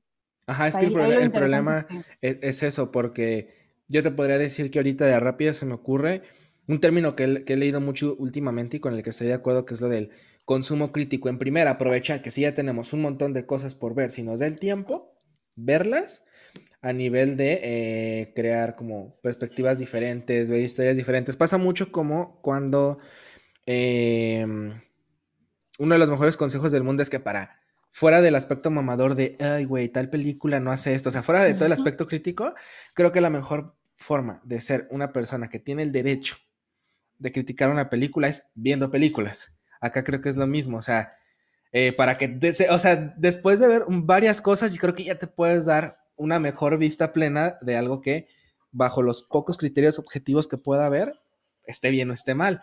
Y creo que acá es lo mismo, o sea, como consumir de este contenido o como mínimo permitirte entender la existencia de este contenido, pero después, y, yo creo que es la tarea complicada, es eh, las, qué herramientas podemos dar de análisis a eso. O sea, son los youtubers, son los podcasters, son los medios, los medios periodísticos tradicionales, son los expertos de la salud, son las mismas series, como pasó que a mí, o sea, hubo mucha gente que decía que era exagerado y a mí me, me sigue pareciendo a día de hoy muy inteligente y muy brillante, aparte de que a pesar del bajón, soy muy fan de la serie, Theory Reasons Why, cuando hizo esa advertencia al inicio de cada capítulo de, güey, se enfrenta a esto, te damos eh, tales líneas, quiero que, queremos que entiendas que aquí tratamos, al final somos una ficción, pero tratamos con temas serios y que sepas que si en algún momento algo de lo que estás viendo aquí genera sensaciones en ti, mínimo nosotros, desde acá desde lejitos, como la serie misma, te brindamos estas formas de ayuda. Entonces, hay como diferentes vías y yo creo que el problema es cuál es la que debemos estandarizar, porque el problema es eso, o sea, cuál se puede estandarizar una manera hoy en día de darle como un análisis crítico a esto, está complicado. Uno, porque hay diferentes formas de decirlo, y dos, porque no siempre es accesible, ¿sabes? Sí, claro, o sea, una vez más seríamos las mismas personas hablando de lo mismo en el mismo círculo. Ajá. Sí, sí, sí, o sea, evidentemente sí se trata, o sea, y además también siento que el hecho como de estandarizarlo se acerca peligrosamente al, al, a la academización y obviamente no queremos eso. Sí, o sea, no. como aquí, porque justamente eso que estás diciendo es importante, o sea, mis credenciales para hablar de esto son haber leído todos los libros del género a lo largo de mi vida. Yo no soy licenciada en persona, o sea, ¿sabes? No soy licenciada en Licenciada en Edward Cullen, licenciada en Conté de Troy. Licenciada en Netflix, ya sabes, o sea, como evidentemente siempre puede llegar alguien a decirme, ¿quién eres tú para hablar de eso? Pues alguien que lo ha experimentado. Y desde ahí hablo, y obviamente el problema es que mi, mi, contexto de experimentación es reducidísimo. Sí. Y entonces siento que si hacemos eso del análisis como más específico, nos podemos arriesgar mucho a caer en lo mismo, o sea, como en el Ajá. mismo círculo eterno de cámara de eco, de la misma gente hablando de las mismas cosas que los afectan de la misma manera. Sí, y que, y pues que ya, y que ya pasa hoy en día, y digo, pasa sobre todo en estas cosas más mediáticas, este, eh, cultura pop vital, que te enfrentas a la gente formal, o sea, la gente que, pues, tiene sus credenciales formales para decirte que tal vez tal cosa no está chida y que, y hay, que hay un punto ahí, y luego la credencial de... Eh, pues la experiencia, ¿sabes? Y el problema es que en un chingo de años de humanidad nunca se nos ha antojado o nunca hemos podido lograr un verdadero consenso entre las dos partes, güey, porque siempre es como, no, güey, que, que sea primordial esto. Entonces, sobre todo en estos temas, ¿sabes? Como de, de arte, de consumo, porque ya sabemos que hay temas donde sí vendría mejor que nomás existiera la postura correcta en vez de ciertas mamadas que hay por ahí, pero en estos temas como mucho más culturales, que nos, que nos forman como gente, que es lo que compartimos con nuestros panitas, sí, sí es un pedote como crear un punto medio chido, porque siempre nos encanta tener la razón. y, y nada, pero, pero en líneas generales yo creo que lo importante sería como consumirlo y eh, mínimo desde el lado de la salud o mínimo desde el lado de la educación, eh, seguir brindando herramientas para que los morros, morritos, morritas de 13 a 18, 19 años tengan más oportunidad de decir, mira, pues el pita está medio baboso, el gay es medio chantajista, pero estuvo chido, ¿sabes? O sea, que sería como el gran ideal de que digan, o sea, si me los encuentro en la calle les doy un zambombazo y ¡pum! Pero, pues están ahí y, y, está, está, está bien, pero, pero yo creo que falta mucho tiempo y de momento está muy, muy fuera de nuestras manos, más que... Muy de acuerdo. Más que discutirlo y eh, burlarnos de la T de Troy. Es que a mí, o sea, a ver, sí, siento que también como me parece importante, ahora que, o sea, como que seguimos aquí decir eso, o sea, como dos cosas. Una es que igual y sería interesante ver como, igual que en, que en 13 Reasons Why, así como dieron el mismo aviso de de hay como escenas de suicidio, si necesitas ayuda, pídela, estamos aquí, no sé qué. Igual y hacer algo similar con el tema de la fantasía, o sea, como esto no representa una realidad, como en las pelis, ya sabes, como cualquier parecido sí. con, la con la realidad es mera coincidencia, así no te claves, esto no es, no sí. tienes que ser tú, esto es una imaginación. Quizá eso funcionaría, nunca se ha hecho, o sea, como al Nunca menos... se en ha hecho porque esto que mencionas de cualquier parecido con la realidad es mera coincidencia, es más un, un aspecto legal, o sea, como un aspecto para salvarte de cosas legales que un aspecto como, como social, ¿sabes? Por eso no es tan tajante Pero igual y estaría chido averiguar si se puede mover el tema hacia ella, pero X, o sea, no tenemos ese poder aún. aún. Otro tema es que sabes que a mí sí me salva mucho a veces cuando me desespera mucho este, como esta, esta, como este ver tanto canon en, en pelis y en series, como de tanto estereotipo y digo como es que ya no aguanto esto ni de entretenimiento, o sea, como ni para burlarme de la T de Troy puedo aguantarlo un segundo más. La sátira, la sátira me gusta. La sátira bien hecha, porque obviamente pues hay sátira que Sí. solamente es, es comedia malvada escondida, ¿no? O sea, como hay sátira que solo es racismo y esa evidentemente no la, o sea, no, I don't stand by that, o sea, como definitivamente no me voy a morir en esa colina, pero también hay sátira que, que me ha cambiado la vida, o sea, como una, una de esos ejemplos, la neta, sí es el, el género del, del mockumentary, o sea, este del documental falso, me encanta, me Sí. encanta. O sea, podría morir en esa colina, en esa sí. O sea, en Netflix hay un par de documentales falsos que son unas joyas, así. O sea, que neta me cambiaron la vida, así. Me encanta el, de, el del mismo director de, de la última de Thor, que es un gran director, es de mis favoritos, Taika. Waititi. Amo a ese señor, el que tiene que se llama Lo que hacemos en la oscuridad, que trata de unos vampiros que son roomies. Amo Sí. ese documental. Y uno que acabo de ver apenas, que de hecho me recomendó Paquito Salazar, un grande, que es de un güey que pinta penes en los coches de sus profesores. Sí, es justo estaba pensando en ese, no me acordaba del nombre. American Vandal. Ah, ajá, güey, American Vandal. Es una joyaza, o sea, lo vi, que lo juro que me dio serotonina para tres semanas. Así yo estaba que no me la güey. creía. Sí, lo amo, me encanta. Y me encanta cómo reproduce, o sea, esa sátira de género es, sí se me hace brillante, la neta. Y luego la otra, que sí es una cosa más de literatura y que he visto muy poco, pero que veo que ya existe, es lo mismo, o sea, como la sátira fantástica. Hay una autora gringa que me cae muy bien y que quiero mucho porque siento que ella es súper sensible de la buena manera, que se llama Rainbow Rowell. Me parece adorable que se llama Arcoiris. Mm. Así, y es una señora bien linda, así. O sea, y de hecho ella fue la que ha escrito varias cosas que según yo están por adaptarse. Rainbow sea, han Rowell no hizo. Leonard en Park. Sí, justo, ella hizo Eleanor Park. Ese fue su primer como gran hit así literario, ¿no? Pero su género es así como usualmente adolescente, o sea, como también es fantasía, Sí. ficción adolescente. Entonces tiene un libro que me encanta, o sea, que es mi- de mis top 5 de toda la vida, que se llama, en inglés se llama Carry On y nunca tuvo traducción, o sea, en español también se llama Carry On, ¿no? Y es como una especie de Harry Potter, pero, pero satírico, o sea, como, como subvertido. Entonces es divertidísimo porque ahí lo que pasa es que como el, el Harry Potter, que se llama Simon, tiene muy claro que su poder no tiene ningún sentido, ni el hecho de que sea huérfano, ni, Sí. ¿sabes? O sea, y lo dice mucho, así como yo no quiero ser protagonista, no quiero salvar al mundo, odio que exista toda esta presión sobre mí, soy malísimo haciéndolo todo, solo me salvo porque mis amigos me hacen las cosas, o sea, así, así. Entonces al- ahí lo que pasa es que sí pasa esto de que en realidad él tiene al Draco Malfoy, o sea, su, a su equivalente de Draco Malfoy, y se enamoran, o sea, porque además hay romance LGBT más.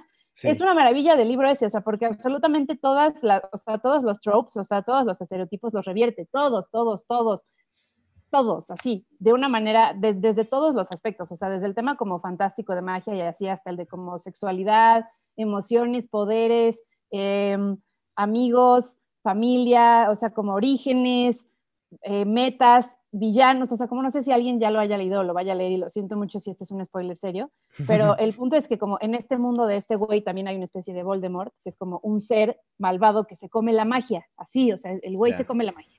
Entonces Simon tiene que pelear contra él para que no se coma la magia. Y al final descubres que a Simon lo creó el verdadero malo, que es otro mago, o sea, como no es Sí. este ser, que embarazó a la mamá con magia para que naciera como el niño más mágico de todos, así, un güey Ya. loco, loco, así fanático. Sí. Entonces, como Simon tiene tanta magia, no puede, no puede como existir por sí mismo, entonces le roba la magia a los otros. Entonces, él es el malo. O sea, su Ah, existencia crea a este otro ser malo que se roba la magia. Ya. Y lo resuelven de bonita manera, o sea, nadie se Sí. muere, ¿sabes? O sea, lo resuelven lindo. Pero justamente me, gusta cómo revierte absolutamente todos los estereotipos de una manera muy bonita. O sea, al final ahí te quedas con un sentimiento bonito. Ahí probando que la sátira se puede hacer más que para solo hacerte reír listi- como un listillo y ya, como en el de. American Vandal, que solo te cagas de risa y ya. Sí. ¿sabes? Entonces, o sea, el hecho de que exista eso ya me hace pensar que quizá hay un futuro para, para quienes como que notan que esto no es suficiente y dicen como Sí. me gustaría hacer otra cosa, aunque, aunque no esté presentando otro modelo, estoy presentando otra realidad posible. ¿no? Supongo, supongo que la barrera en ese sentido será que, por ejemplo, que, se- que, que American Vandal, que ante todo siendo una producción de Netflix, sí me parece como una apuesta arriesgada en el sentido de que una cadena no lo hubiera aceptado, no tanto por jaja y un pene y sale en televisión, no por eso, sino que eh, el hecho de que exista la sátira hace que tengas que aceptar la idea de como todo el género de por medio, no, no como tal es malo, pero sí es lo suficientemente cuestionable como para hacerle burla. Y mucha gente en la industria, eh, esa idea, incluso muchos espectadores, decirle que un poquito como lo que consumen te, puede, te reír de él, eh, es arriesgado y, no es fácil de, de abrazar. Molesto, pero a ver, sí es, o sea, sí es muy ridículo. Yo ahora, y antes también, o sea, cuando veo documentales de verdad, de pronto sí tienen como estas secuencias de fondo, así como que está la persona a la que van a entrevistar, pero aparece como un poco faded su rostro en primer plano, y me dan un chingo de risa, o sea, son pendejas y se ven mal, y aún así lo siguen haciendo, ¿sabes? O sea, como en American Vandal me acuerdo que me reí todo el tiempo que la vi, porque traducen, o sea, los subtítulos traducen dicks por ver, o sea, vergas, ya sabes, es como, ven eso en los subtítulos, sí fue como, esto es graciosísimo de una manera que a mis papás no les va a gustar, ¿sabes? O sea, como, sí creo que es una joya y entiendo por qué lo cancelaron, y la neta me da tristeza, pero me da esperanza saber que existe. Eso, eso, tenía que dejarlo eso sobre la mesa, o sea, que hay, ya hay cierta, cierta como observación hacia atrás, o sea, como si te vieras en el espejo y dijeras, ahora voy a hacer evidente que ya me vi con todo. no, no, no, no sé si el ejemplo de que sí, sí ya crecí, ya me di cuenta de que ya crecí, como cuando te das cuenta tú creciendo y recuerdas cosas que tal vez dijiste de niño o ves tus publicaciones de hace nueve años en Facebook y dices, ah, no, no, no, no, no, no, no, no, no, ya sé. Es un poco así, pero en el entretenimiento. Y justo, muy parecido a Carry On que mencionabas, igual, monas chinas, porque mi maleta de, de contenido es monas chinas.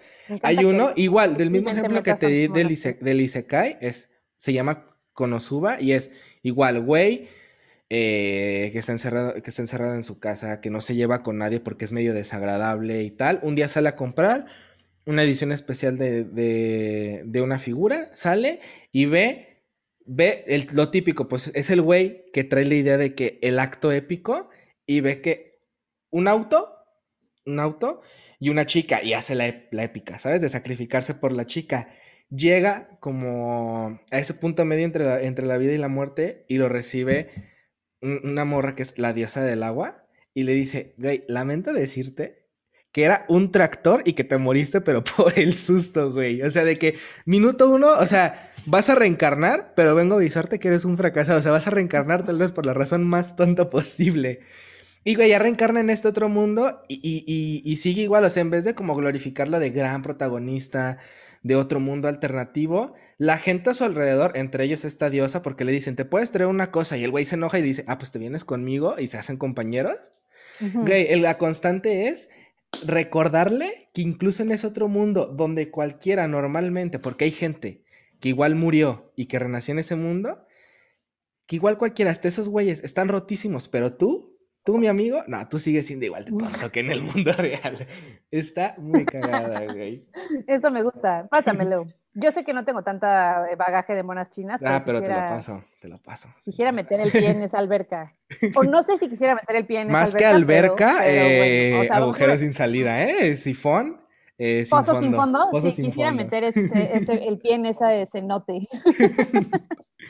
y ya, o sea, no sé, yo supongo que un poco o sea, como a ver, no, no cerramos porque siento que este es un tema interminable, pero sí llegamos a una conclusión, ¿no? O sea, como por ahora. Ah, varias, ¿no? En general. Varias. Número uno, a la verdad. son como más aperturas de discusión. Sí, sí, pinche de Troy. Y también Gabriela, pinche mustia de mierda, güey. Que aparte se vestía horrible, o sea, toda la vida se vestía horrible. A excepción de Sharpay, yo, a ver, si tú ves cualquier foto de una alfombra roja de, de gente chava, de la chaviza, o incluso de gente famosa en general, de 2000 a 2005, güey. Es el terror, es el, terror. no entiendo en realidad quién dijo que estaba bien usar vestidos con jeans. Ese creo que es de los peores trends. O sea, yo tengo dos, tres que odio particularmente. Vestidos con jeans, pantalones a la cadera. pantalones a la cadera son del diablo, sí. Y la tercera y muy específica son las toreras, ya sabes, o sea, los ah, que solo llegan abajo de la chichi. o sea, no me tapa y ni me veo bien. Sí ya sabes, porque puede que un escotazo no me tape, pero güey, o sea, me veo, con una torera no me tapo ni me veo bien. Es un pedazo de tela inútil, ¿sabes? Es como, es como, no sé qué palabra, con qué compararlo, o sea, no sé con qué compararlo de lo inútil que es, o sea, es como si solamente trajera una franja de suéter aquí en la panza, pero al revés, porque es la franja superior. Está horrible, o sea, y, era súper popular, o sea, de hecho, Gabriela a lo largo de las pelis usa muchas toreras y obviamente en su momento yo la veía y decía, güey, ¿cómo le puedo hacer para verme tan bonita como ella? Sí, por supuesto. Y ahora, sí me acuerdo no. digo, o sea, no, sí, sí, pero al menos Sharpay siempre fue fabulosa y lo supo, como a su manera, ¿sabes? mira, el, el, tiempo le, dio su lugar. A ella y a muchas otras que dejaron de lado, que aparte es como o sea, la neta, esa, esa, ese estereotipo de como poner a morras contra otras morras también, o sea, ya, ya, ya, o sea, ni siquiera en esta serie nueva que te digo que me puso muy de malas hacen eso. O sea, afortunadamente ya no, o sea, eso sí se hace cada vez menos, porque el tema es como, güey, ojalá se pelearan más vatos por morras o en general entre ellos, porque pues, siempre son unos pendejos, pero como esa idea de morras peleándose por un güey, eso sí es más viejo que, ya sabes, o sea, más viejo que, el, de Two and a Half Men, que era un pedo violador y estaba chido, o sea, solo porque era un pedo violador, o sea, ya se sabe que eso no está chido. Pero yo, me, o sea, como solo me gustaría saber, o sea, o proponer que con estas como discusiones que se, que se surgieron durante esta conversación, como saber si hay manera de interactuar con otra gente al respecto, o sea, como ahorita que dejes que otros lo escuchen, como que, mm. ¿qué vamos a hacer? Porque solo quisiera saber otras opiniones al respecto. Pues eso, pues ¿no? Yo, yo, creo que, que, lo básico va a ser, usas tu influencia de eh, embajadora de Converse México y el, eh, el, día que se publica esto, que va a ser el jueves y ya lo van a estar escuchando, el jueves, este, o sea, como ponerlo en todos los, los lados posibles y, y sí funciona. Yo, yo antes decía, ay, como medio cringe y tal los youtubers, pedir que te escriban en la caja de comentarios, pero la neta hace mucha magia. O sea, algo tan simple como publicarle, decir, banda, escúchenlo y, díganos como qué opinan. Eh, muchas puertas. Entonces yo creo que eso es, eso es de momento lo que se me ocurría como gente, si están escuchando esto, si ya llegaron a este punto, que es casi evidente porque ha, estado, ha estado muy entretenido, ha habido... Eh, mucha aportación este, brillante aquí, de gente muy inteligente italiana. Um, Pensé que decir de gente muy inteligente y mala socialmente. Ah, a ver, ah, también. Italianos, vaya. Ah, sí, totalmente. mala socialmente a nivel grupo, grupo étnico, a lo largo de la historia. Este, Claramente no me refería a mala como individuo que, que pone su genialidad como justificación para portarse súper mal. Sí.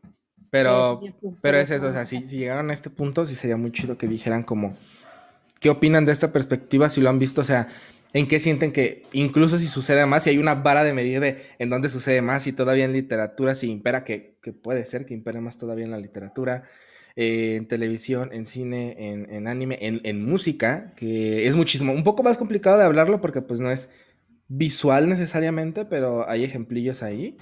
Eh, que nos, que nos comenten sobre eso, que, este, que sepan, porque yo creo que sí, que es importante. Al final, eh, Sofía lo dice, hay de repente algunos que ya ni ganas de verlo por, la risa, porque sí están como... ¿eh? Pero, pero también es importante que si durante este rato sintieron que los criticamos por ver Riverdale, que sepan que yo veo Riverdale todavía. Entonces, entonces es, eso que mencionamos, es como más lo vemos, lo disfrutamos en la medida que el mismo producto nos lo permita, pero que al final una cosa no se pelea con la otra. O sea, podemos decir, Archie, eres un tonto, un tonto, y al mismo tiempo decir, ah, qué cagada, el Archie cantó hoy, ¿sabes? Y disfrutarlo por igual. que por cierto es pelirrojo falso. Pelirrojo falso, ajá. KJ Apa, falso. Pero está, está, está guapo. Mamadísimo, por su puta madre. No conozco absolutamente a ningún adolescente que esté así. A ningún, ni siquiera los hombres de mi edad están así. es que a ninguno. o sea, según yo, está muy cabrón. O sea, necesitas. Eso no lo sacas de. Eh, me fui a trabajar un verano con mi papá. Eh, ese cuerpo a la edad que se supone que Archie debe tener. nadie. Ni a la mía, ¿eh? O sea, te lo juro que ni a la mía lo logras. O sea, la mía ya más bien vas por la parte decadente, pero el breve, el breve como espacio temporal en el que podrías estar como él, o sea, sí es como entre más o menos los 22 y los 25 y ya después vas para abajo, o sea, ya después ya sabes que no va a pasar.